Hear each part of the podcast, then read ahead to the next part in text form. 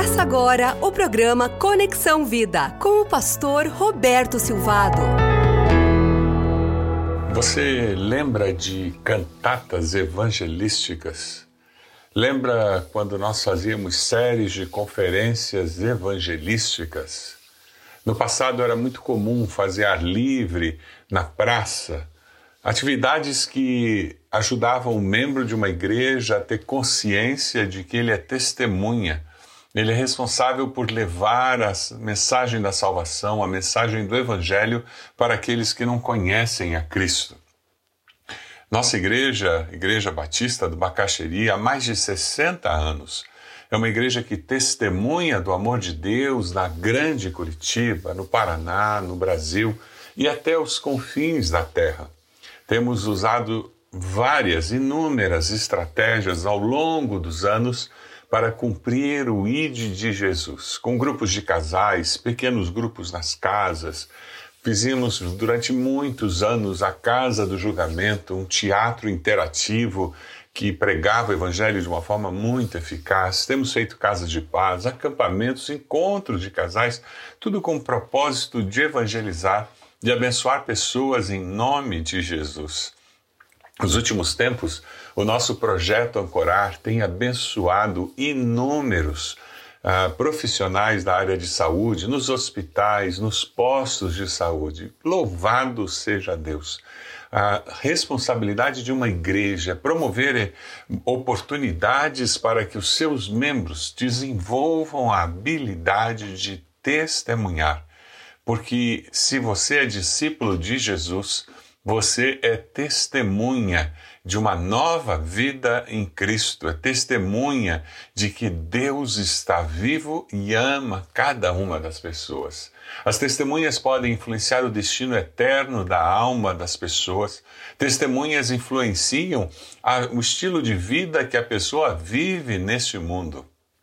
Eu e você, discípulos de Jesus, somos responsáveis pelo cumprimento da grande comissão Somos responsáveis de trazer o homem a um relacionamento completo com Cristo, a mulher a um relacionamento completo com Jesus Cristo. Talvez você comece a dizer, pastor, eu, eu sei que eu devo testemunhar, mas como que eu posso ser testemunha? Do que eu sou testemunha? Qual é a mensagem? O que nos faz igreja, nos faz corpo de Cristo, é a mensagem do Evangelho que atingiu nossas vidas e transformou com o poder do Espírito Santo o mais profundo do nosso ser. Nós levamos as boas novas do Evangelho àqueles que não conhecem. O que nos faz um como Igreja de Jesus é a mensagem da nossa experiência com Cristo. Vamos ler um texto em Lucas, capítulo 24, que é a versão da grande comissão feita pelo evangelista Lucas. Nós conhecemos mais a grande comissão de Mateus 28, 18 a 20. Mas nós encontramos a grande comissão ali em Mateus, encontramos em Marcos 16, 15 e também em Lucas 24, 48. 44 a 48, a grande comissão. Nós somos desafiados, chamados por Deus para levar a fé em Jesus para o mundo inteiro. E levarmos uma fé que faz referência às profecias do Antigo Testamento que foram cumpridas na vida de Jesus. Veja o que o texto nos diz em Lucas 24, 44. E disse-lhes: Foi isso que eu falei enquanto estava com vocês. Era necessário que se cumprisse tudo que a meu respeito está escrito na lei de Moisés, nos profetas e nos salmos. Então lhes abriu o entendimento para que pudessem compreender as Escrituras.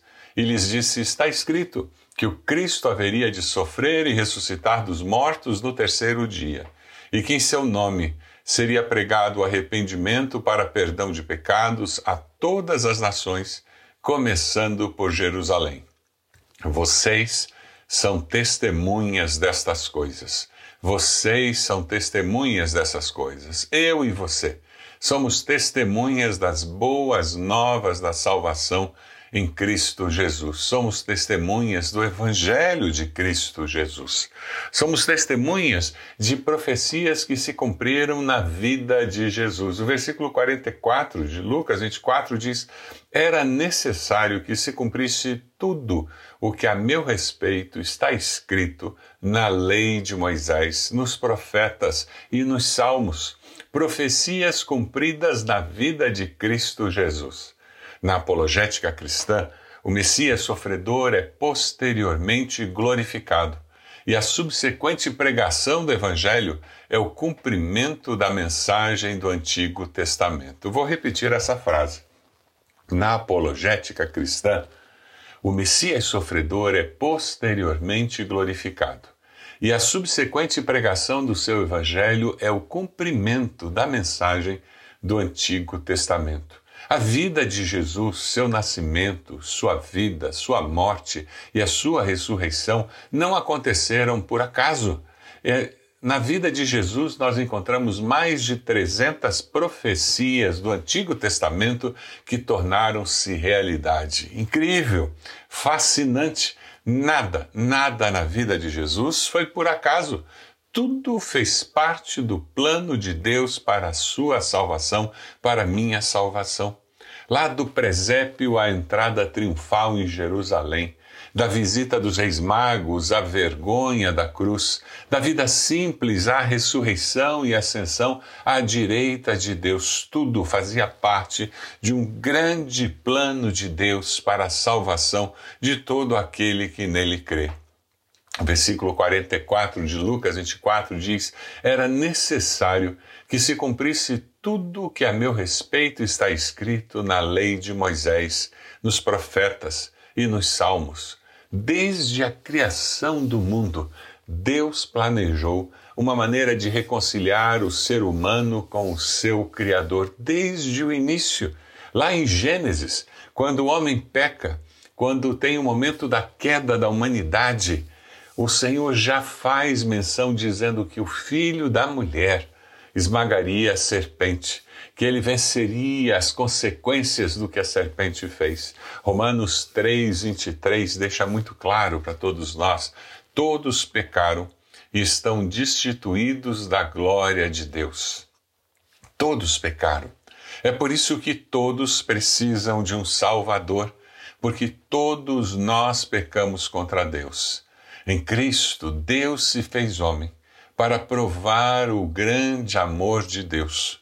Romanos 5,8 nos diz: Mas Deus prova o seu amor para conosco, em que Cristo morreu por nós, sendo nós ainda pecadores. Cristo é Deus encarnado, Deus se fez carne, é o Emanuel, Deus conosco. Tudo isso acontece porque Deus é amor. João 3,16 é o texto mais conhecido, mais recitado das Escrituras.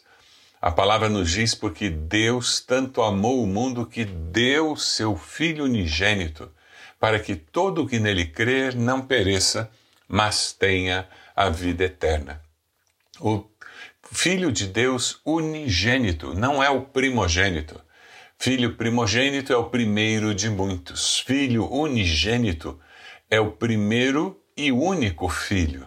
E Deus entregou o seu único filho para que eu e você, quando crescemos, pudéssemos gozar, experimentar a certeza da vida eterna. Deus é amor, por isso ele é bondoso para conosco.